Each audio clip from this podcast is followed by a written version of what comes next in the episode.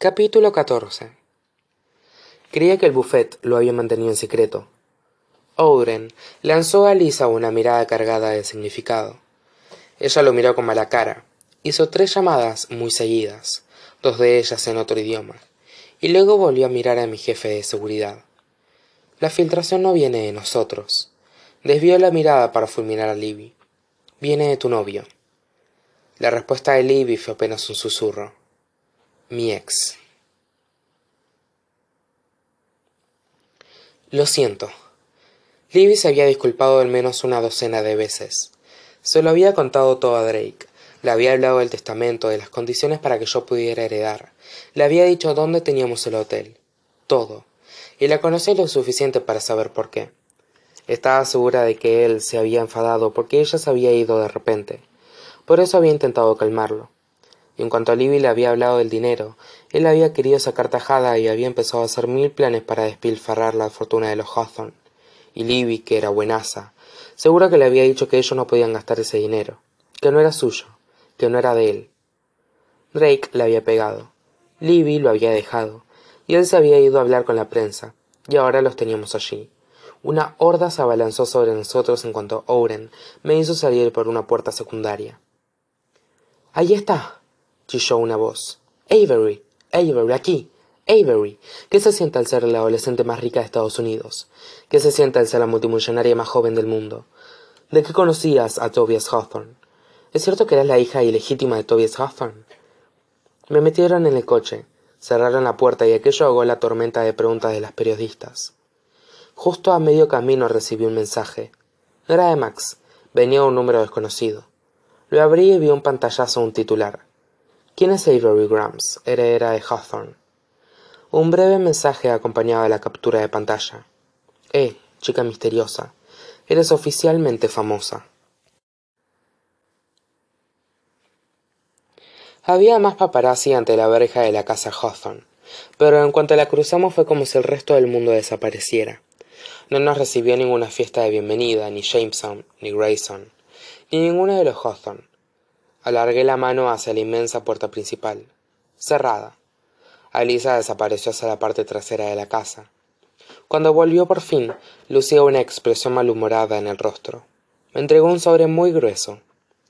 Legalmente empezó a decir la familia hawthorne está obligada a proporcionarte las llaves. Pero en la práctica entornó los ojos y acabó la frase. La familia hawthorne es un grano en el culo ese es el término legal comentó owen con ironía. Abrí el sobre de cualquier manera y descubrí que la familia hawthorne de hecho sí me había proporcionado las llaves solo que me habían dado unas cien. Alguna idea de cuál de ellas abre la puerta principal pregunté. No eran llaves normales eran enormes y muy ornamentadas. Parecían casi antiguallas. Cada llave era distinta diseños distintos metales distintos tamaños distintos. Seguro que lo descubres afirmó una voz. Levanté la mirada como un resorte y me descubrí escrutando un interfono. Corta el rollo jameson ordenó elisa. Tu jueguecito no tiene ninguna gracia. No recibió respuesta. Jameson repitió Elisa. silencio y entonces. Tengo fe ti c la comunicación se cortó y alisa lanzó un largo suspiro de frustración. Un día de estos los hawthorne me van a matar. C preguntó Libby atónita. Chica misteriosa aclaré. Parece ser la idea de que jameson hawthorne tiene de los motes. Me concentré en el manojo de llaves que tenía en la mano. La solución obvia era probarlas todas dando por hecho claro que alguna de esas llaves abría la puerta principal. Tarde o temprano tendría suerte pero no me parecía que la suerte fuera suficiente. Acaso no era ya la chica con más suerte del mundo entero una parte de mí quería merecérselo. Repasé las llaves y examiné los distintos dibujos que tenían en las cabezas. Había una manzana una serpiente unos remolinos que parecían agua.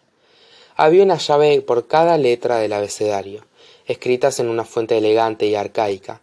Había llaves con números y llaves de distintas formas. Una tenía una sirena y había cuatro diferentes con dibujos de ojos y bien dijo de pronto Alisa quieres que haga una llamada no Me olvidé un momento de las llaves y me fijé en la puerta. El diseño era simple, geométrico. No se parecía a ninguna de las llaves que había examinado hasta entonces. Sería demasiado fácil, pensé. Demasiado sencillo. Al cabo de un segundo, se me ocurrió otra cosa. No lo bastante sencillo. Eso lo había aprendido jugando al ajedrez. Cuanto más complicada parecía la estrategia de un jugador, menos probable era que su oponente buscara respuestas sencillas. Si uno podía conseguir que la otra persona no perdiera de vista el caballo, era posible sorprenderla con un peón. Mira más allá de los detalles, más allá de las complicaciones, me dije a mí misma. Y así desvié la atención de las cabezas de las llaves hacia la parte que se introducía en la cerradura. Aunque en general las llaves tenían tamaños distintos, el cifrado era más o menos el mismo tamaño en todas ellas. No, no solo tienen más o menos el mismo tamaño, me di cuenta cuando puse una llave junto a la otra y las comparé. El cifrado, es decir, el mecanismo que acciona la cerradura, era idéntico en ambas llaves. Cogí una tercera llave. Es el mismo. Empecé a comprobar el resto del manojo, llave por llave, comparándolas una detrás de otra. El mismo, el mismo, el mismo. No había un centenar de llaves en ese manojo. Cuanto más rápido las repasaba, más segura estaba de ello. Había dos, docenas de copias de la llave equivocada, disfrazadas para parecer todas distintas, y luego esta. Finalmente encontró una llave con un cifrado distinto del resto. El interfono emitió un ruido. Quizás Jameson seguía del otro lado, pero no dijo nada. Avancé para introducir la llave en la cerradura y sentí una oleada de adrenalina al ver que giraba. Eureka.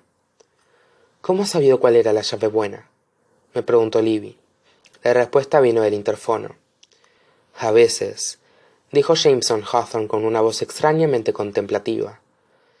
Las cosas que en apariencia son muy distintas, en realidad, son en esencia exactamente las mismas.